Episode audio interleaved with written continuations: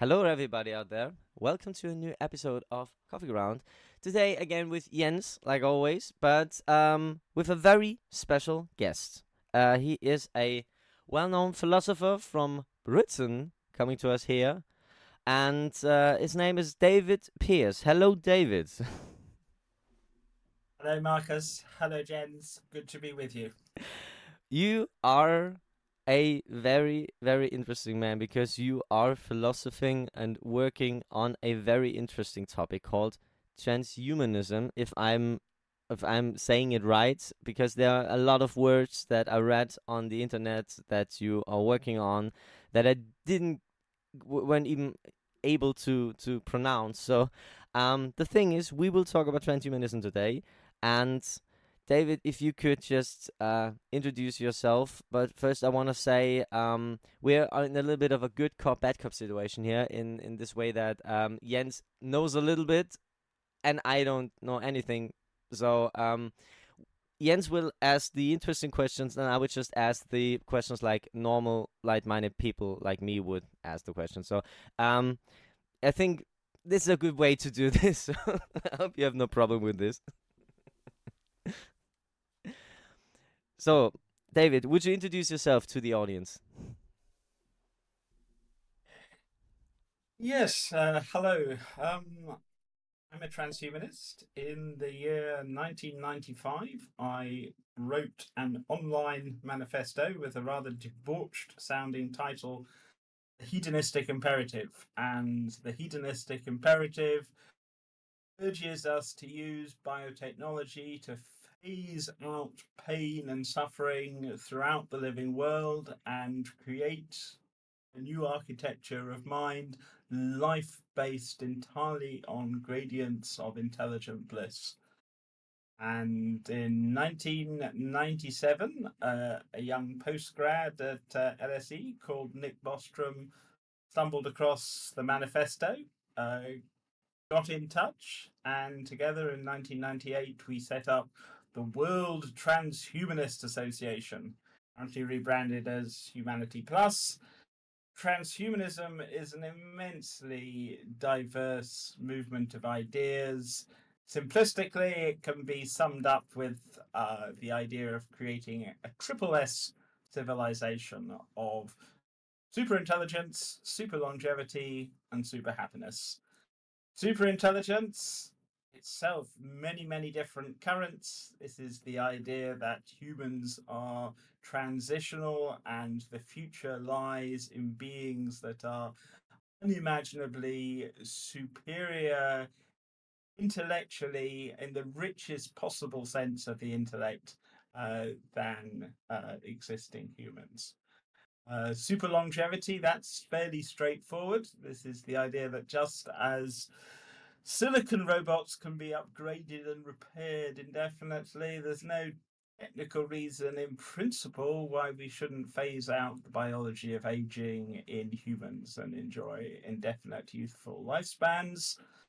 The third strand of transhumanism, and this is my primary focus, this is the idea that it'll be possible to replace the, uh, the ghastly cruelties of Darwinian life with something much, much more civilized, not merely to phase out the biology of suffering, but to radically upgrade our reward circuitry so life can be based ultimately on gradients of superhuman bliss. So there, there you have it. As a, as a useful mnemonic, the three supers, what is transhumanism? But I've glossed over all manner of subtleties. okay. So you are working. Okay. So, so we can say you're working on the on the next evolution of humankind. Can we say it like this? Well, yes, uh, humans are going to become transhuman and eventually post-human. It's uh, conventional, though not in entirely arbitrary, when uh, y- humans cease to be human and become something else. But yes, initially we're going to tweak our genetic source code. Eventually, we're going to uh, uh, edit it. And yes, humans are going to become extinct, not in some probably uh, mass extinction event, but because we re engineer ourselves and the rest of Darwinian life to be something better. Okay, David. So um, I have found your person because of your idea of the so-called paradise engineering. It's what you already told. Um, the idea we can end suffering in the world. Your idea is even uh, we can end all suffering in the world for all uh, sentient beings. Um, I was carrying with uh, or for the idea of animal equality, um, watching some sources in the internet um, facing this topic, and so I found um, your your person. It's a very interesting idea. Um, you have a website called um, the Abolitionist uh, Project, what means um, where you're talking about these ideas. in a short video, you introduced, at first we will um, care for mankind, then for mammals, and then for all sentient beings. Um, you already talked a bit how to do this with um, gene drives, with uh, nanotechnology. Um, can you talk a bit more about your idea, how we can achieve this, maybe also in a sociological way? Yes, I mean, I like to cite the World Transhumanist, sorry, the uh, the World Health Organization definition of health. Health is a state of complete physical, so emotional, social well-being. Here we have a ridiculous, almost absurdly transhumanist definition of of health that is enshrined in the Constitution of the World Health Organization. Uh, and some of the work, a lot of the work I've done in show is trying to show how this vision of good health for all sentient beings could actually come to pass. And if I can now, if you like, to sketch out some of the core ideas. It is no sentient being in history has ever been healthy by the World Health Organization definition of health. The only way that one could engineer even an approximation of the WHO definition of health uh, is some form of genome reform. And I argue and tentatively predict that all prospective parents should be given access to pre-implantation genetic screening, counseling, and eventually genome editing. So they can choose, most notably, the approximate pain tolerance, hedonic range, and hedonic set points of their future children. Now, this isn't sci fi. As uh, something like the SCN9A gene, the so called volume knob for pain, dozens of different variants nonsense mutations not merely abolish pain, but also abolish nociception. We're not, and, and, and nociception is, is, is, is vital. But there are also low pain variants of SCN9A. And imagine if you could choose essentially what level of pain tolerance, pain sensitivity you want for your future children. You could do the traditional genetic crapshoot, or you could choose one of the benign variants of SCN9A. Um, if you've ever met someone who says something like, oh, pain is just a useful signaling mechanism, people's pain tolerance, pain sensitivity varies immensely. And so that's so called physical pain. Mental pain is more complex, self evidently so. But even a couple of tweaks could essentially defang the problem of psychological mental pain. Recall today something like this is awful, something like 800,000 people each year in the world take their own lives, primarily due to depression. Hundreds of millions of, of, of people are clinically or subclinically depressed even a few genetic tweaks could ensure that future uh, children have a high hedonic set point are innately happy. For example, and this is uh, uh, this is once again I'm going to focus on specific genes. Uh, Jo Cameron, a Scottish woman, uh, was in the news a few years ago. Jo thought she was completely normal. She's a vegan, retired Scottish school teacher. She has an extraordinarily high pain threshold, but not just that, she is never anxious, never depressed. goes through life in a chronic state of mild but intelligent euphoria. She's a she's a vegan. She's incredibly socially responsible. But the reason she goes through life in this state seems to be that she has an unusual dual mutation of the FAAH and FAAH-OUT genes. Uh, and these mutations mean that she has unusually high levels of anandamide, for the, from the Sanskrit terms for bliss. Anandamide is is, is, is an endogenous cannabinoid uh, uh, that is found in, in the CNS. Uh, and in principle, it would be possible to ensure everyone has those dual mutation. All manner of pitfalls, which I'm sure we can come to with this kind of scenario.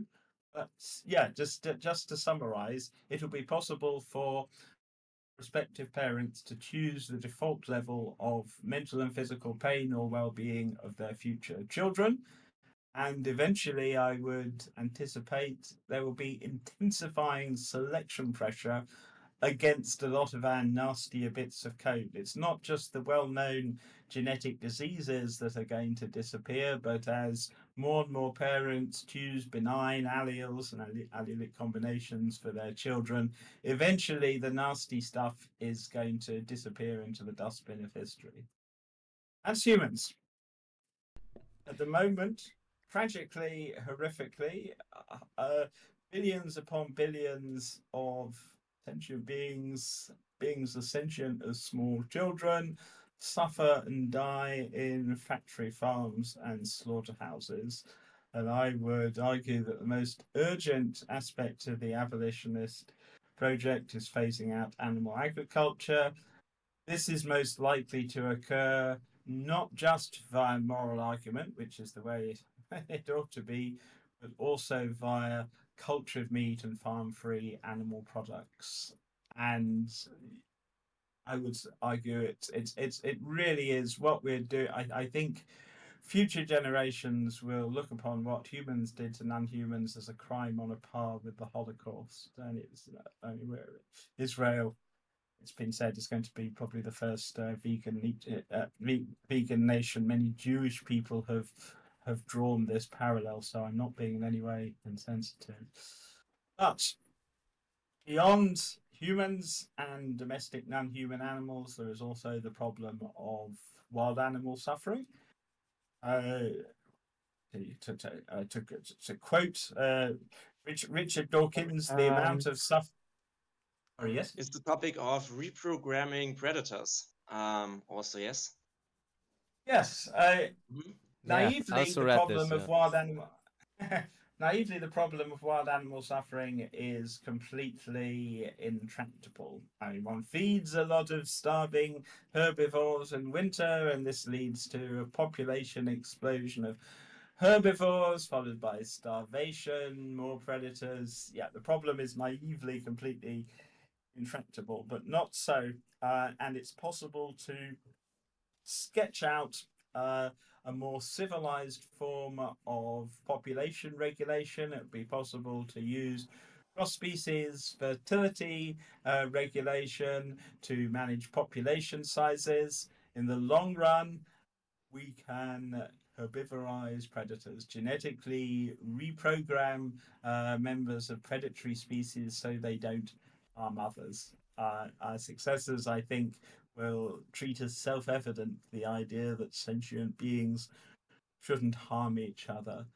And one of the exciting forms of technology that's being explored in just the past few years uh, are gene drives, CRISPR based gene drives. And they're very interesting because they enable intelligent moral agents to do something that naively sounds ecologically illiterate, which is to spread benign genes and allelic combinations across an entire entire species, even if the mutation in question would normally have a fitness cost to the individual.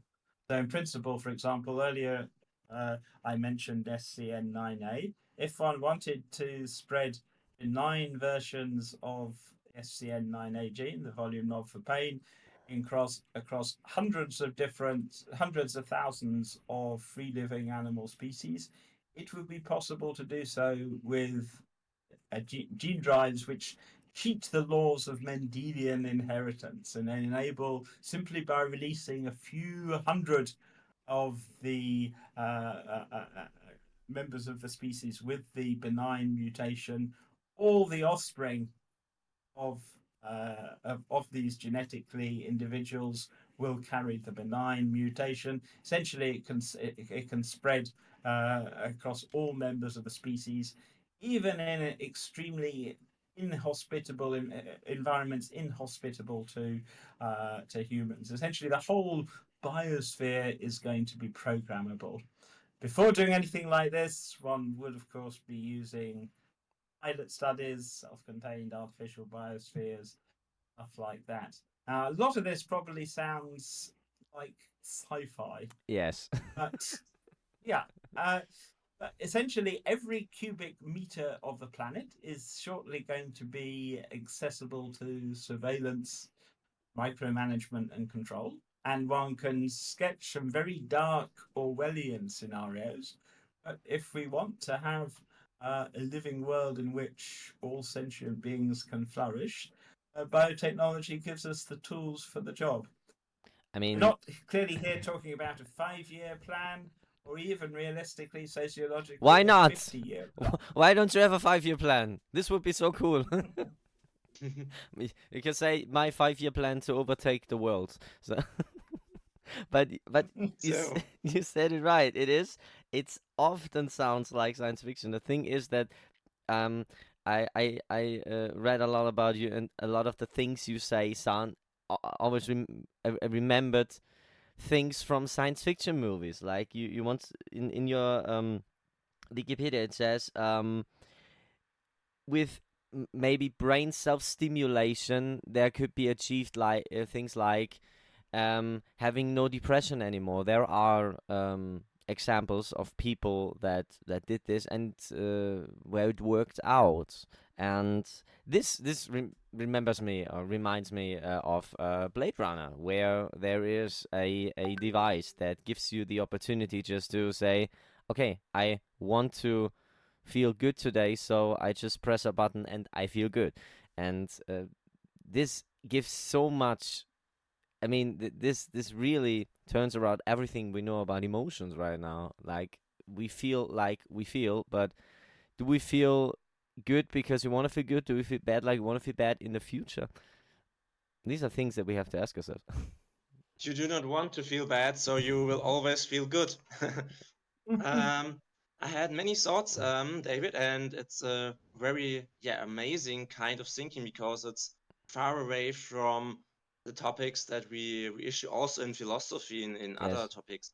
So um, one of my idea was um, I like the idea a lot to end extreme forms of suffering, all kinds of uh, of, of extreme pain for us humans, uh, for non-human animals, either if it's in uh, factory farms or if it's in uh, free nature.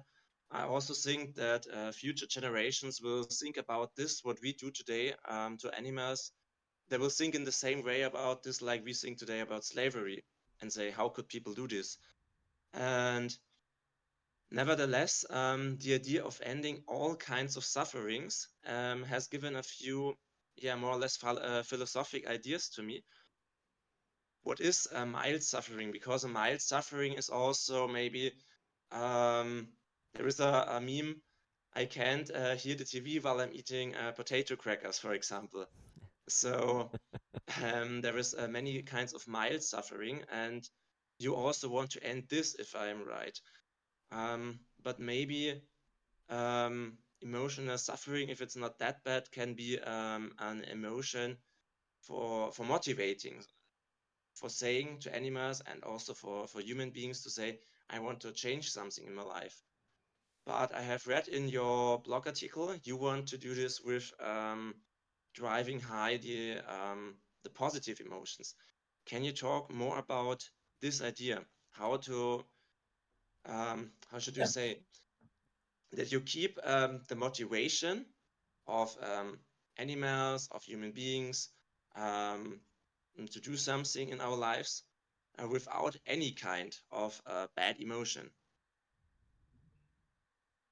Yes. Uh, Marcus uh, talked about intracranial self stimulation Yes. or wireheading. Uh, in principle, at any rate, uh, it would be possible to abolish suffering, at least in humans right now, by wiring everyone up to what used to be called the pleasure centers. And this is simplistic, they might be more realistically, in the case of the mesolimbic dopamine system, be called the d- desire centers. But without going into details there, essentially, wireheading in the broadest sense destroys information sensitivity. It is uniform bliss.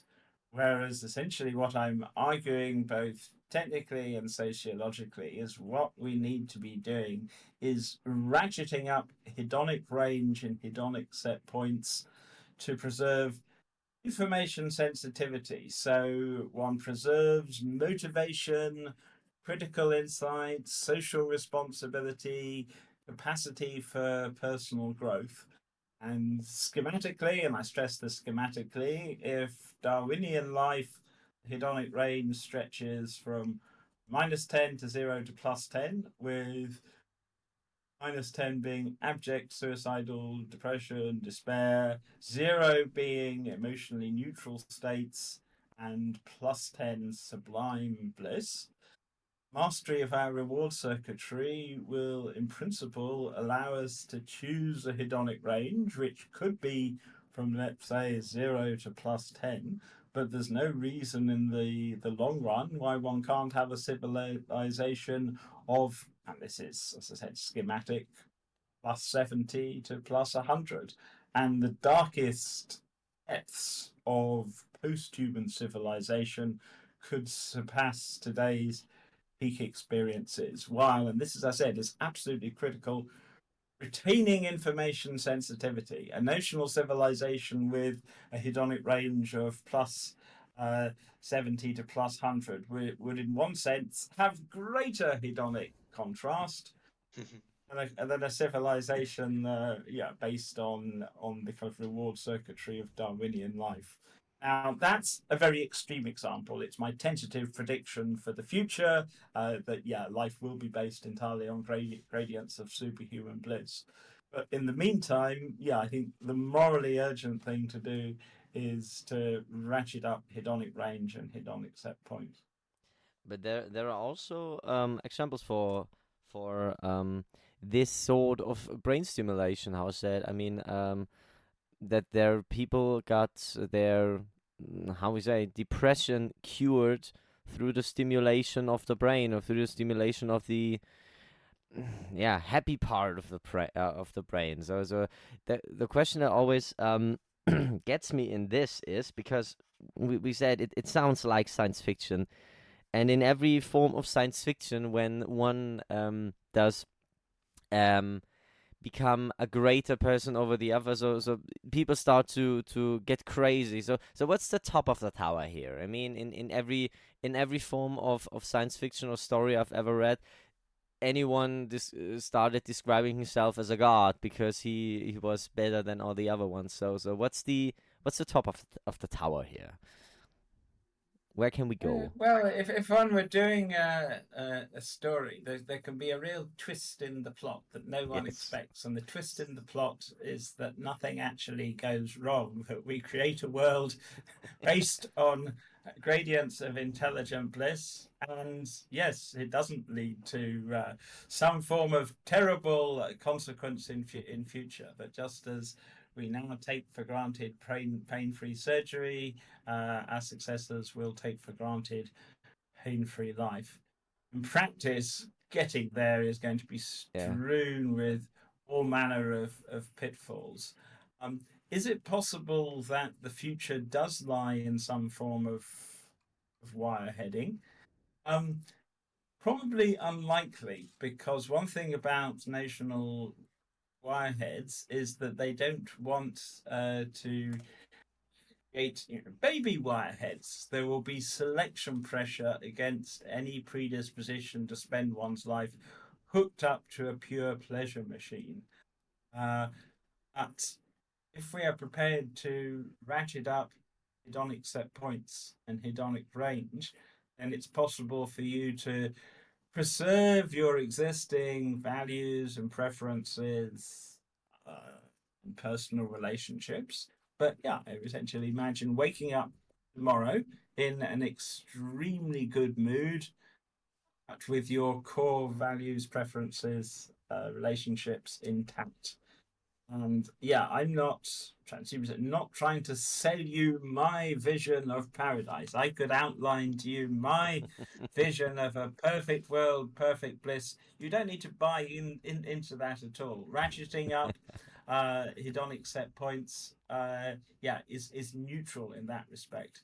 And uh, sorry, I'm using a bit of a bit of jargon here. Um, perhaps just in case any of your listeners haven't stumbled across the idea, this is essentially the notion of the hedonic treadmill. That uh, most of it, essentially, all of us really have this approximate hedonic set point around which we tend to fluctuate in the course of a lifetime. There's a so called lottery paradox. Six months after either winning the lottery or having a terrible accident that leaves you quadriplegic, most people six months later will have reverted to their approximate level of well being or ill being before the win or the accident. And mm-hmm.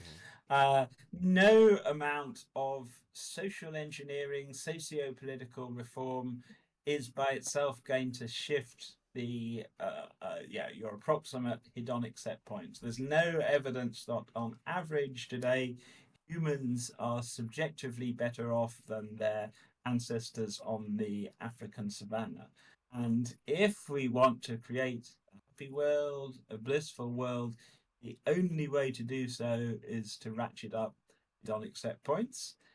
This could, in principle, be done with designer drugs, but any form of euphoriant designer drug uh, is likely to have horrendous pitfalls, possibility of abuse.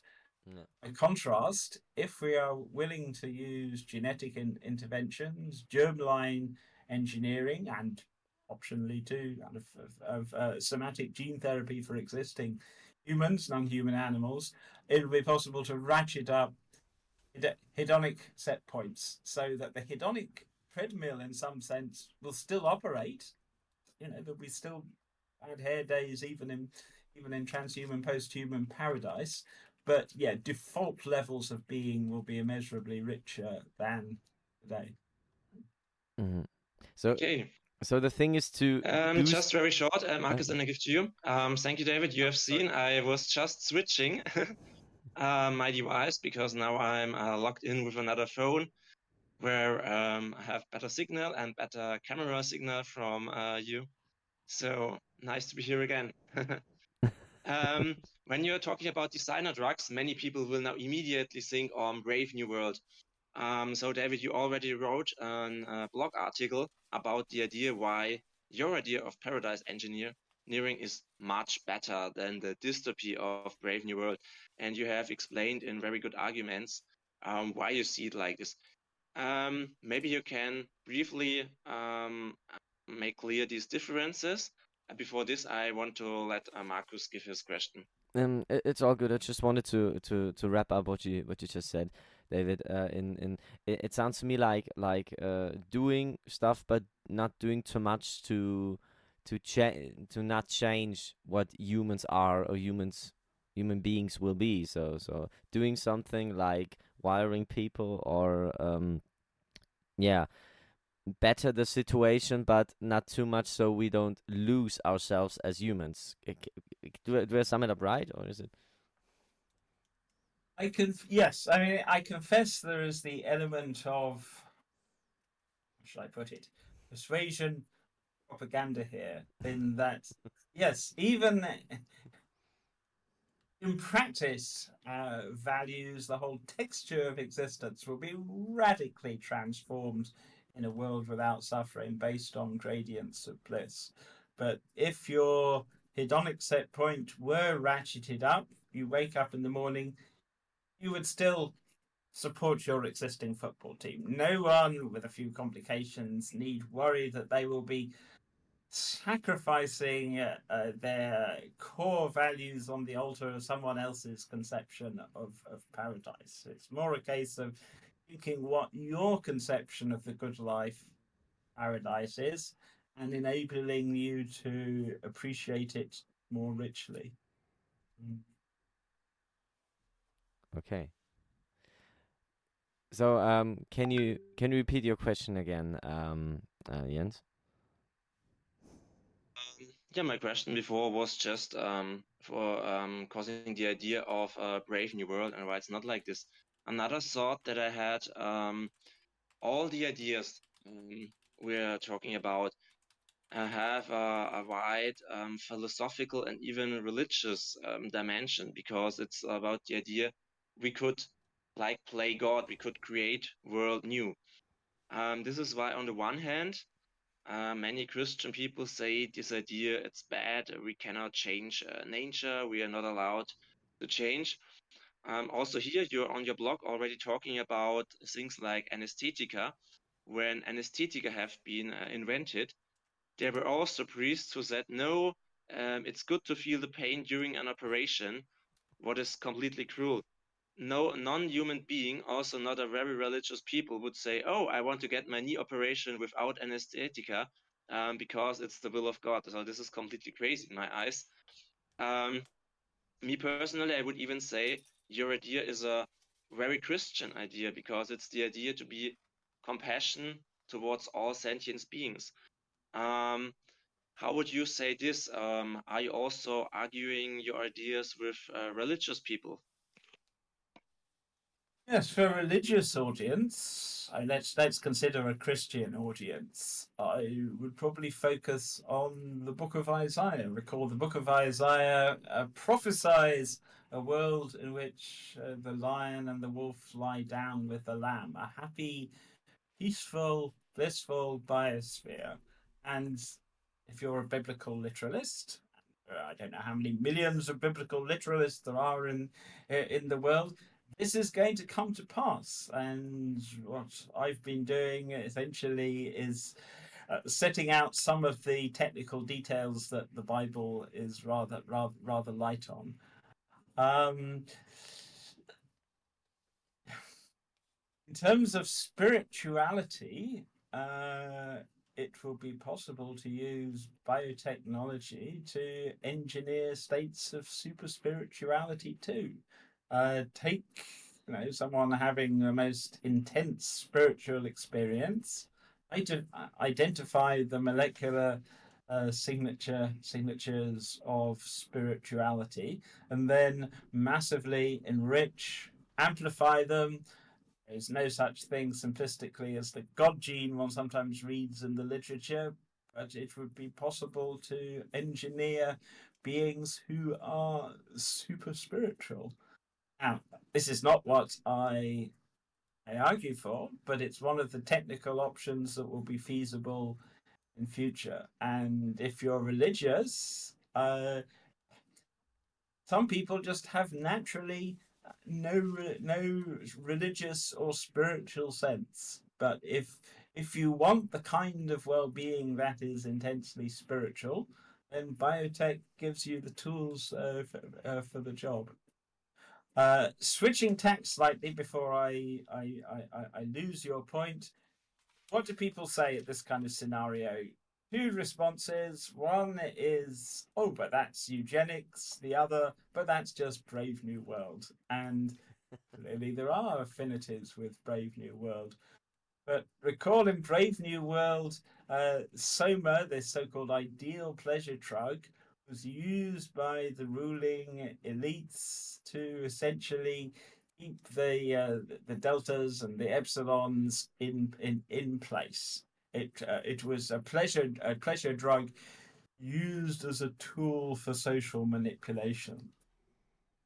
Huxley, in one sense, he he gets things he gets things get things wrong in insofar as in reality it is depression, low mood that is associated with subordinate behavior, keeping one's head down, that other things being equal, ratcheting up people's hedonic range, hedonic set points is more likely to lead to a world of active active citizens. Um, there is not yet uh, drug like Soma. In principle, there might be designer drugs, but it would be so much better, I, I argue, if gradients of well-being were the default, rather than trying to, uh, yeah, fix existing problems. Far better to have innately happy, healthy babies. Mm. Yeah, thanks a lot um, for explaining all this. Um, one critical question. Um, when we come away from the idea of super happiness and we talk about the other um, triple S things, so like super intelligence, I still fear it's the way of trying to bring human beings away from this, what we call um, a human being. Um, as I um, see it, a very demanding task uh, to end suffering, to end uh, hardcore suffering in, in nature, in uh, for all beings. I'm not so convinced about the idea of uh, super intelligence and if it is a good idea. I've also read on uh, your very interesting Facebook page um, a guy I'm talking about the idea to upgrade animals in, in the meaning of become, for example, a rabbit intelligent like a human being, and that we can talk with the rabbit, and then he, the rabbit can think like we do. This is very far away from our nature. Do you think there is also um, a possibility to for a world that um, respects your ideas in kind of super happiness, but maybe we stay um, our normal bio that we keep our normal biologic um, device called like this um, when it comes to intelligence. The rabbit um, is allowed to stay a rabbit. A human being is allowed to stay a human being with our kind of uh, cognition that we have it now. Yeah, and I don't see any moral urgency in intellectually upgrading mm-hmm. a rabbit. Uh, I do think we have an obligation to make sure rabbits don't suffer. In the wild, yes. rabbits suffer a great deal. Most come to a nasty end at an early age. Much of their lives are marked by fear and hunger. But if one has happy bouncing bunnies that are not uh, vulnerable. You know, one would use uh, various forms, whether one could use uh, immunocontraception or tunable synthetic gene drives. One can control population numbers, protect the bunnies from predation. I don't see any moral urgency in upgrading the bunny, and it, it becomes a largely linguistic matter. It would be as a I mean, there are there are various ways where one could cognitively upgrade uh, bunny rabbits, but I wouldn't say it's it's morally urgent in the same way as fixing the problem of of suffering is. I mean, another uh, complication is, and I could set out my scenarios for the ideal society. One has got to think not just what is technically feasible, but what is sociologically, politically credible, not just now, 50, 150 years. An example here would be predation. I personally would not be unhappy if members of predatory species were simply peacefully retired. Uh, use of uh, sterilization, essentially, so that uh, obligate predators simply went extinct and we controlled population of herbivores via immunocontraception, gene drives, and, and so forth. But most people are aghast at this uh, suggestion. Uh, they want to see charismatic uh, uh, megafauna, like members of the cat family, for example, they want them conserved. And so one has to make compromises. Uh, and one of these compromises will be herbivorizing uh, members of the cat family, for, uh, uh, for example. Okay. Okay. Um, Marcus, do you have some questions? I will Um, have some, but it's on you um, now. I mean, okay. So, um, so the thing that I'm reading out of this is that um, you work in a very interesting field, like putting it all together, ending the suffering in the world, and bringing the humanity to a new step. Sounds like a good thing, or is a good thing. The problem is that a lot of people in the last 100 years had ideas for sci-fi stories that that catch or, or go in this direction, and in their mind it always had a negative uh, uh, outcome um, that humans lose their humankind, uh, humanship, that that humans um, lose the way, um, that the ways of rules we have for society maybe start to crumble because or that that rich and and powerful ones up there try to use it for their own yeah for for for- their own ways to to legitimate legitimate their power. So the thing is what what are the dangers you see and is there or better said is there any kind of of genuine hate you you receive for this? I mean, are there trolls or people that tell you that this you do is devil's work? How I said before we started the call, I talked to a, a colleague about this topic um, yesterday, and he said it's it's straight up devil shit. so, how do you cope with this? Or is there um, genuine critiques you get, and and how is this? And people who get in touch are almost by definition unrepresentative. And this unrepresentative minority of people who get in contact after they stumble across this work, it's a mixture of the enthusiasts and the haters. And uh, it's not often I'm uh, accused of uh, hobnobbing with the devil, but as you can probably guess, I, people say, "Well, this is yeah, this uh, this is uh, you know twentieth century stuff, eugenics." But a commitment to the well-being of all sentients was not one of the tenets of of National Socialism, and, and though casually in conversation and debate, the term uh, Hitler and Nazism and all the rest of it has been thrown about. Uh, this is this is fanciful, really. Uh, it, it it really is. I mean, there is the problem with the E word. Are we actually arguing a transhumanists, people who support the abolitionist project? Do we support eugenics? And the option here is either to go for so-called linguistic reclamation in the same way that derogatory terms for uh, black people, gay people, some of them attempts have been made to rehabilitate the terms. Is this possible with the E word? I don't know. Or alternatively, one can speak of genome reform. Now, most people, including people who are ferociously opposed to eugenics, actually accept the idea that in the case of well known genetic diseases, something like cystic fibrosis, for example, that it is appropriate to screen and remove the cystic fibrosis. Well, actually, there I don't know, thousand plus different alleles, but essentially to phase out uh, uh, cystic fibrosis, whereas most people are against the notion of genetic enhancement. But by the criteria of anything like the World Health Organization definition of health, all the interventions I've been discussing are forms of remediation.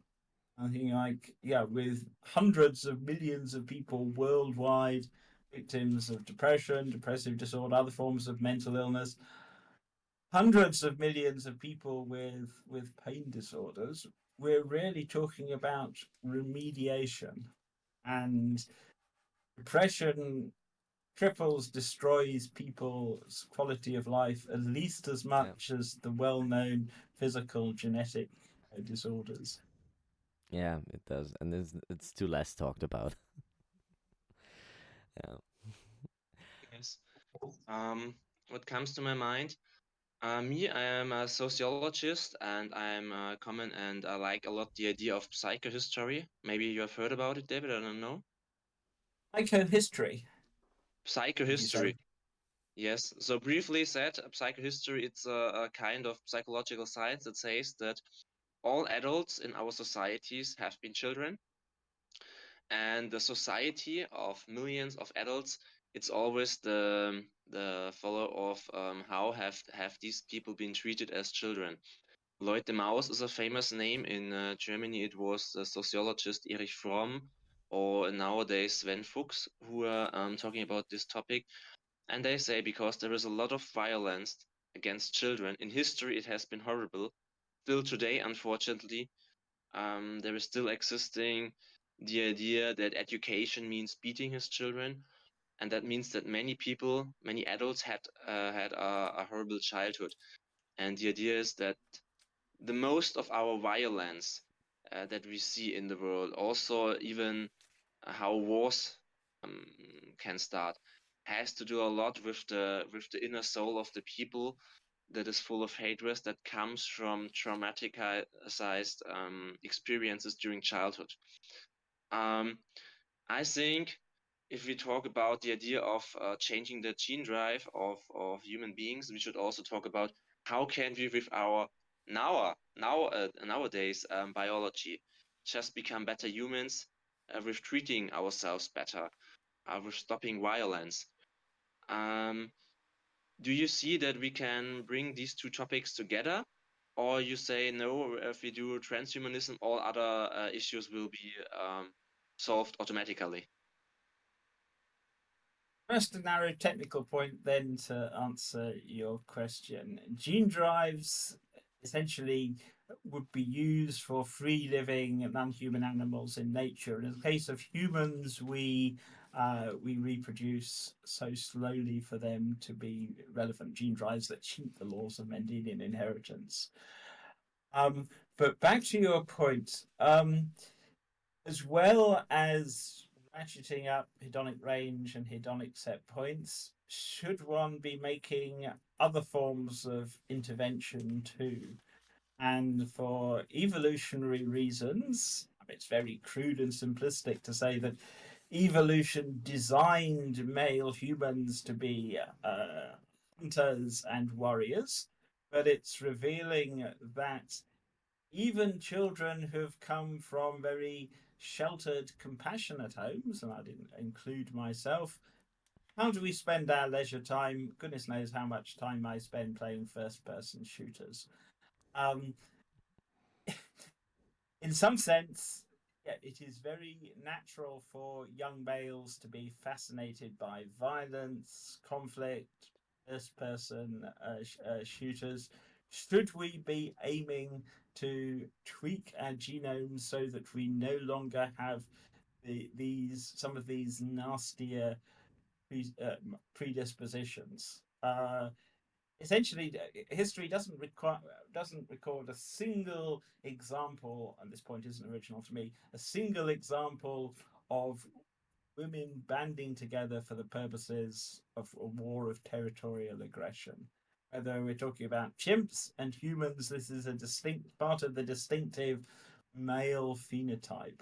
And I would imagine that in the long run, too, all kinds of other traits beyond hedonic range and hedonic set tone that I, uh, uh, sorry, hedonic range and hedonic set point that I've been talking about in this discussion will be modified too. But in many cases, this is going to involve an order of magnitude greater of greater complexity. Okay. Okay. You're talking about um, in your blog also about the idea that first we will care when we're talking about animal welfare, we will care for wildlife on land and then in oceans. And um, so you say it will take some time, but at the end of this, uh, near the year 3000, you were writing, um, there will be the point where the last invertebrate will have a last mild form of suffering, and then paradise engineering is completed. On your blog, you're even talking about more um, about ideas that goes through the whole universe. So, what about aliens? If there are aliens um, somewhere in our cosmos, can we go there and can we help uh, them to stop suffering? And then you're even talking about the idea of multiverses. Um, can you maybe, if you want, talk about this uh, uh, point in your thoughts a bit? Yeah, I mean, uh, a lot to cover there. Um, yeah, back in 1995, Hedonistic Imperative uh, prophesied that the, prophesied that the world's last experience below hedonic zero would probably lie perhaps a few hundred years hence, some form of mild pain in some obscure marine invertebrate. My approximate timescale hasn't changed. This is, needless to say, guess, vast number of different factors to consider. Back in 1995, I couldn't have anticipated the theoretical power of gene drives to sculpt evolution, to manipulate nature, an incredibly powerful technology that can be used for uh, good or ill. Let's assume whatever the time scale, you mentioned the year 3000. I think this was in some Quora question I was asked to imagine what life would be like in the year 3000. I don't know I mean, in terms of the world's last experience below hedonic zero. If there were global consensus, it could be done in 100 years. This is unrealistic. In the long run, I mean, I'm, I'm inclined to some form of technological determinism.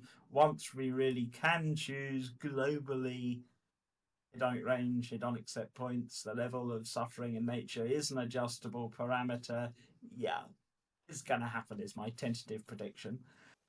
Once we have a happy biosphere within our solar system, there is no suffering. There is the question what about the wider galaxy and the wider cosmos? A couple of possibilities to discover to discuss here. One is the need for cosmic rescue missions. If you don't buy into the rare Earth hypothesis, which I tentatively do, there may be other Darwinian biospheres uh, in the accessible cosmos, and I would say that we have a moral responsibility to rescue Darwinian life forms elsewhere. Realistically, it's probably more likely that humans, if we were to acquire spacefaring technology tomorrow, would go out and spread suffering rather than diminish it. In practice, for a variety of technical reasons, I think we're likely to be alone in our Hubble volume. There's this question of the so called thermodynamic miracle of the origins of information bearing self replicators. I'm skeptical that we are going to encounter any alien civilizations or even any alien biospheres, but we don't know this. Um, and one of the ways I've sketched where we could make a catastrophic mistake is a thought experiment. Imagine if there is some alien uh, civilization elsewhere in the galaxy and they do everything I've been urging abolishing suffering, create life, creating life based on gradients of bliss, happy biosphere, but they, this alien civilization made a, a, morally catastrophic mistake. They thought they were alone. If they had realized that other other other planets, other other biospheres supported horrific suffering, they could have developed s- spacefaring technology and rescued us. I don't regard this scenario as as uh, as as likely, but it's possible. What should we be doing once we have fixed the problem of suffering on Earth? In practice, vacant ecological niches tend to get filled. I don't think that being a negative utilitarian that we have an overriding moral obligation to spread bliss and happiness throughout uh, the galaxy or our local super uh, super cluster in practice it's probably quite likely to happen i don't know how what kind of credence to assign this uh, a diet of, of, of Star Trek and other sci-fi movies makes us think that spacefaring will be interesting. In practice, all we would encounter is is lumps of rock and gas giants. And just as most of us don't find particularly appealing the idea of uh, setting up camp in the middle of the Sahara Desert, it's possible that instead of who've going out to colonize the galaxy, transhumans and posthumans will essentially use uh, immersive VR, uh, exotic designer drugs, and create everything they want without actually leaving our solar system. This is speculative. Okay. Good. So, um, wow, yes, that's ideas that I, I guess that lead in the far future of mankind. So, where will stand mankind in 10,000 or 100,000 years? I think then these sci-fi topics uh, will be a reality, maybe. Then we travel Um, to different planets and tell them that our God Yes. is the real God. Yes, you're also talking about panpsychism in your blog, but I think it would lead too far to talk about this. So there is the idea that everything is, is sentient. In this case, even I don't know, even the chair would have a sentience. It's a kind of a animistic thought. Um, I'm not an animist, I should stress. okay. Um, so what is interesting uh, to me, maybe to to lead um, near the end of our talk, how did you come um, to this topic, and and how is is, is your job? So it's I, I guess it's your main job to promote um, um, transhumanist uh, ideas, to promote um, paradise engineering. Um, how did you get to that? And what is your idea to how can we connect and how can we make a worldwide movement for paradise engineering? I guess you know the name Brian Tomasik. Um, he has yes, ideas yes. um, um, that are, I guess, quite near to yours, I would say. Um, he has the blog reducing-suffering.org. Um, um, how could we, for example, in Germany or in all other countries, promote the idea of paradise engineering? What would you give um, us on the way? Going to answer your last uh, question first. Uh, possibly the biggest stumbling block in Germany is, for, for obvious reasons, the sheer weight of history. And I think for a German speaking audience needs to become familiar with the idea of genome reform without thinking back to 20th century history that it is good to think of all the conceivable ways that things can go wrong, and they most certainly can. But all children born today are unique, untested genetic experiments born without an impossible prior consent of, some would say, uh, the victim. If one is, if one thinks it's ethically supportable to conduct these genetic experiments, I think we have a moral obligation to load the genetic dice. And so, within a, a German context, particularly, I would be looking ways to defang this uh, this this knee jerk response that one will often get with a with a German audience. Um, Brian Tomasik, very interesting person. I've never met anyone so incorruptible, extraordinarily high personal integrity. We've got a lot of, in terms of our ideas on reducing suffering, we've got a lot of co- lot in common, but also significant differences. Uh, in that Brian believes in the possibility of digital suffering, digital sentience. One of the conjectures that he's most celebrated for uh, is that video game characters could experience rudimentary forms of suffering.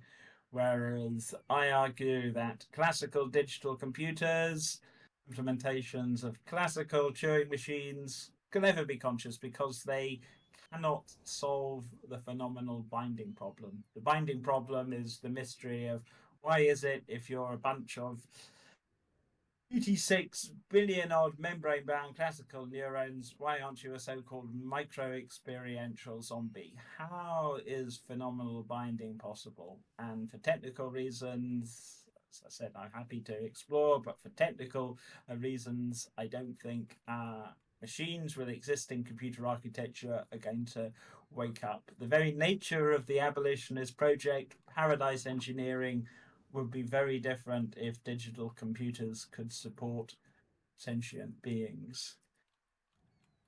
How did I come to uh, these ideas? Um, and uh, complex process, and if one gives a lightning sketch, it gives one's life much more narrative coherence than it probably uh, deserves. You know, I can trace back to the age of four and five. I was a very sensitive child, and you know, in the in the back in the in our garden, I could see a a worm a, a worm being extracted by a blackbird, and I was upset at the poor worm, so I I clapped, and the blackbird flew off. But of course, I realised that on reflection that well, if the blackbird didn't eat, uh, she or her, uh, nestlings would starve. And at the age of four or five, clearly I couldn't uh, envisage ways to reprogram the global ecosystem.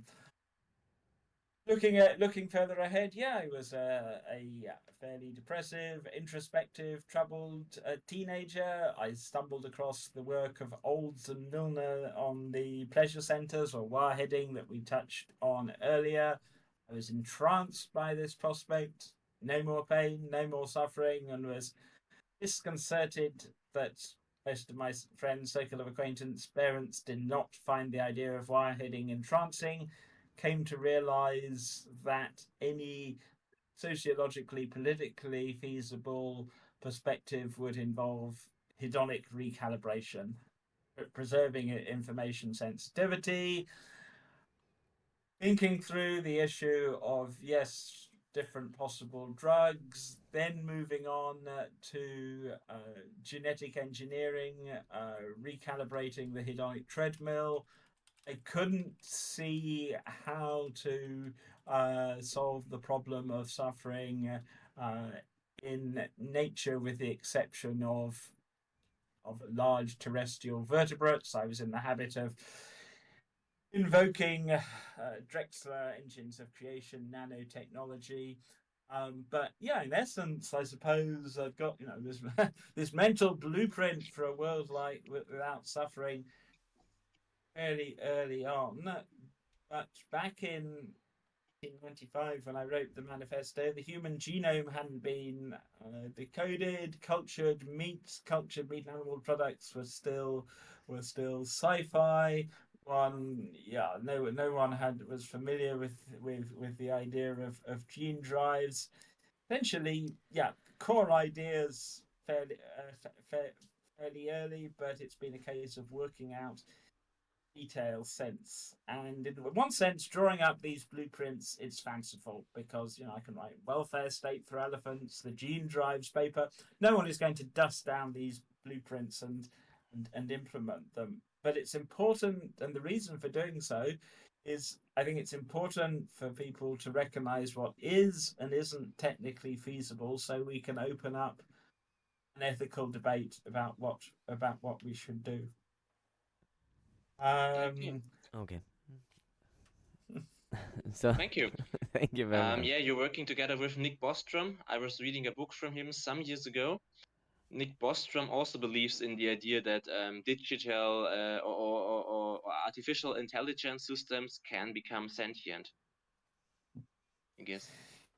Yeah, there's a there's a great irony in a sense that uh, a negative utilitarian and theoretical button presser, I, that that's me, teamed up with a pioneer of the discipline of existential risks to set up the World Transhumanist Association but yes, uh, Nick does believe uh, in digital digital sentience, whereas I would say anyone who thinks that classical digital computers, implementations of classical Turing machines, or classically parallel connectionist systems can wake up and become sentient has to outline not just their solution to the hard problem of consciousness, but how they think our machines can solve the phenomenal binding problem.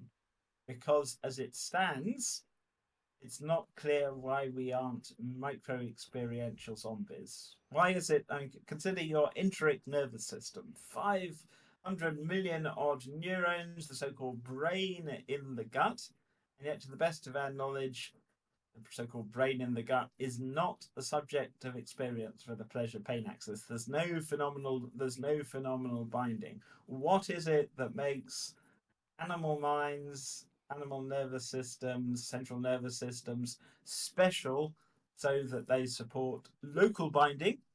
That is individual perceptual objects. And neuro neuroscanning detects activation of distributed feature processors, edge detectors, motion detectors, color mediating neurons in the brain. But how is it that you actually, right now, you're experiencing a, a, unified percept, um, a particular object? And there's also global binding, the unity of perception and the unity of the self. Anyone with a theory of, of, of mind and consciousness has to explain their solution to one, a hard problem of consciousness, two, the phenomenal binding or combination problem, three, the problem of causal functional efficacy. How is it that consciousness has this causal functional ability to allow us to discuss its existence? And also the palette problem, what explains the extraordinary diversity of conscious experience given the relative homogeneity of the constituents of the CNS. And what might sound like mere philosophical speculation actually has profound moral relevance. Uh, I mean, imagine, for example, I could be catastrophically wrong about the impossibility of non trivial digital sentience. I take very seriously consciousness fundamentalism, the idea that uh, yeah, conscious. I, I explore non-materialist physicalism, the idea consciousness could be fundamental in nature, but that's not enough to solve the binding problem. One has to give an account of how it comes together, and this has profound moral relevance. Uh, compare how the Cartesians vivisecting dogs, you know, no conception of anesthesia or anything like that, and they believe that these were mere distress vocalizations that the, the, the dogs weren't weren't suffering and I argue that uh, video game characters or anything else we uh, create with uh, our existing computer architecture essentially it's just zombies of no intrinsic moral significance.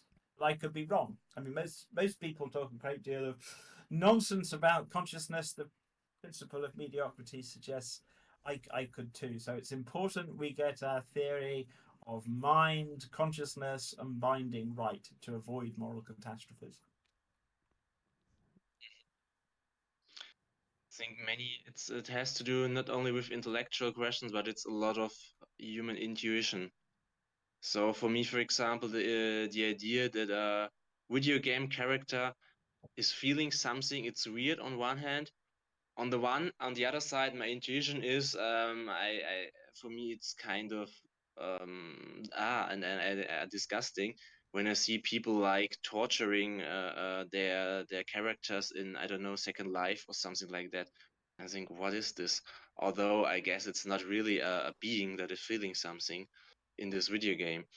Um, there is even guys who say that animals um, do not fear pain I don't know how you come on that idea. First of all, of course, there is a lot of scientific proof that, of course, they have a nervous system. Second, it's also our normal human intuition, our uh, compassion that um, I know that uh, we were talking about rabbits, that the rabbit is, is feeling something. In your blog, you're also writing about, um, yeah, very bad uh, experience of, of uh, wild animals.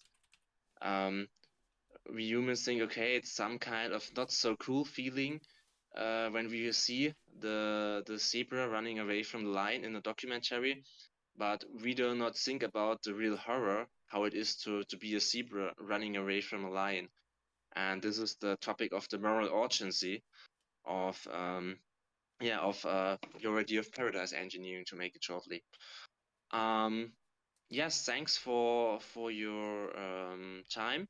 Uh, Marcus, do you have any more topics, questions? I, I don't have any Dave? more topics. Uh, no, no. Um, um, I think we tagged everything that I wanted to know, and um, yeah, I, I'm just blown away from since the first time I read this yesterday that there are really people that um, yeah, put that that look at this field of of of science and and philosophy that this that there are people that that work on this and i think it's very interesting and this is a a topic that is transhumanism is a topic that uh, will be discussed more and more and more in the future and yeah maybe there are people that don't have a really um opinion on it they will have an opinion or maybe have to have an opinion in the future but maybe it's it's long long in the future but um yeah i don't have any more questions i'm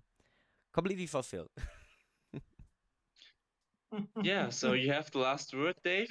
Um, so maybe you have a, a statement for the final. I don't know. So um, I just say thank you for the time, and um, it's a very important field on which you're working, and I think uh, you are also bringing uh, to the conscious of many people these ideas and how important um, um, your ideas and how cool it is that we human beings um, as as uh, animals who have um, ratio can um, change nature and can help ourselves and all other animals. It's a very um, high level, cool idea. I just uh, say, uh, Marcus uh, Jones, uh, thank you for inviting me on your show apologies to any listeners who think we've uh, skated over all kinds of issues. Uh, feel free to drop me a line. My original motherload website is hedweb.com H E D W E B.com, in which I explore some of these ideas in more depth. Um, but yeah, let's fix the problem of suffering. Everything else, all the glorious stuff, Paradise Engineering, life based on gradients of superhuman bliss, is going to be the icing on the cake. And yeah, I would urge everyone, all of your viewers, uh, yes, to think what they could be doing to, to, to, to fix the problem of suffering, in, in not just in humans, but in non human animals. And I would urge anyone who isn't yet vegan to go vegan, but also thinking how we can avoid bringing more life and invol- involuntary suffering into the world and yeah the prospects of genome reform. So yes onward infinite bliss. Thank you both. Thank you very much for your time thank and you. yeah thank you for everyone out there. If you're interested in this how we said look at the site. We will link it under the video. And thank you very much and thanks for watching. Ladies and gentlemen stay cool and stay healthy. Thank you very much. Tusen Tag. Bye.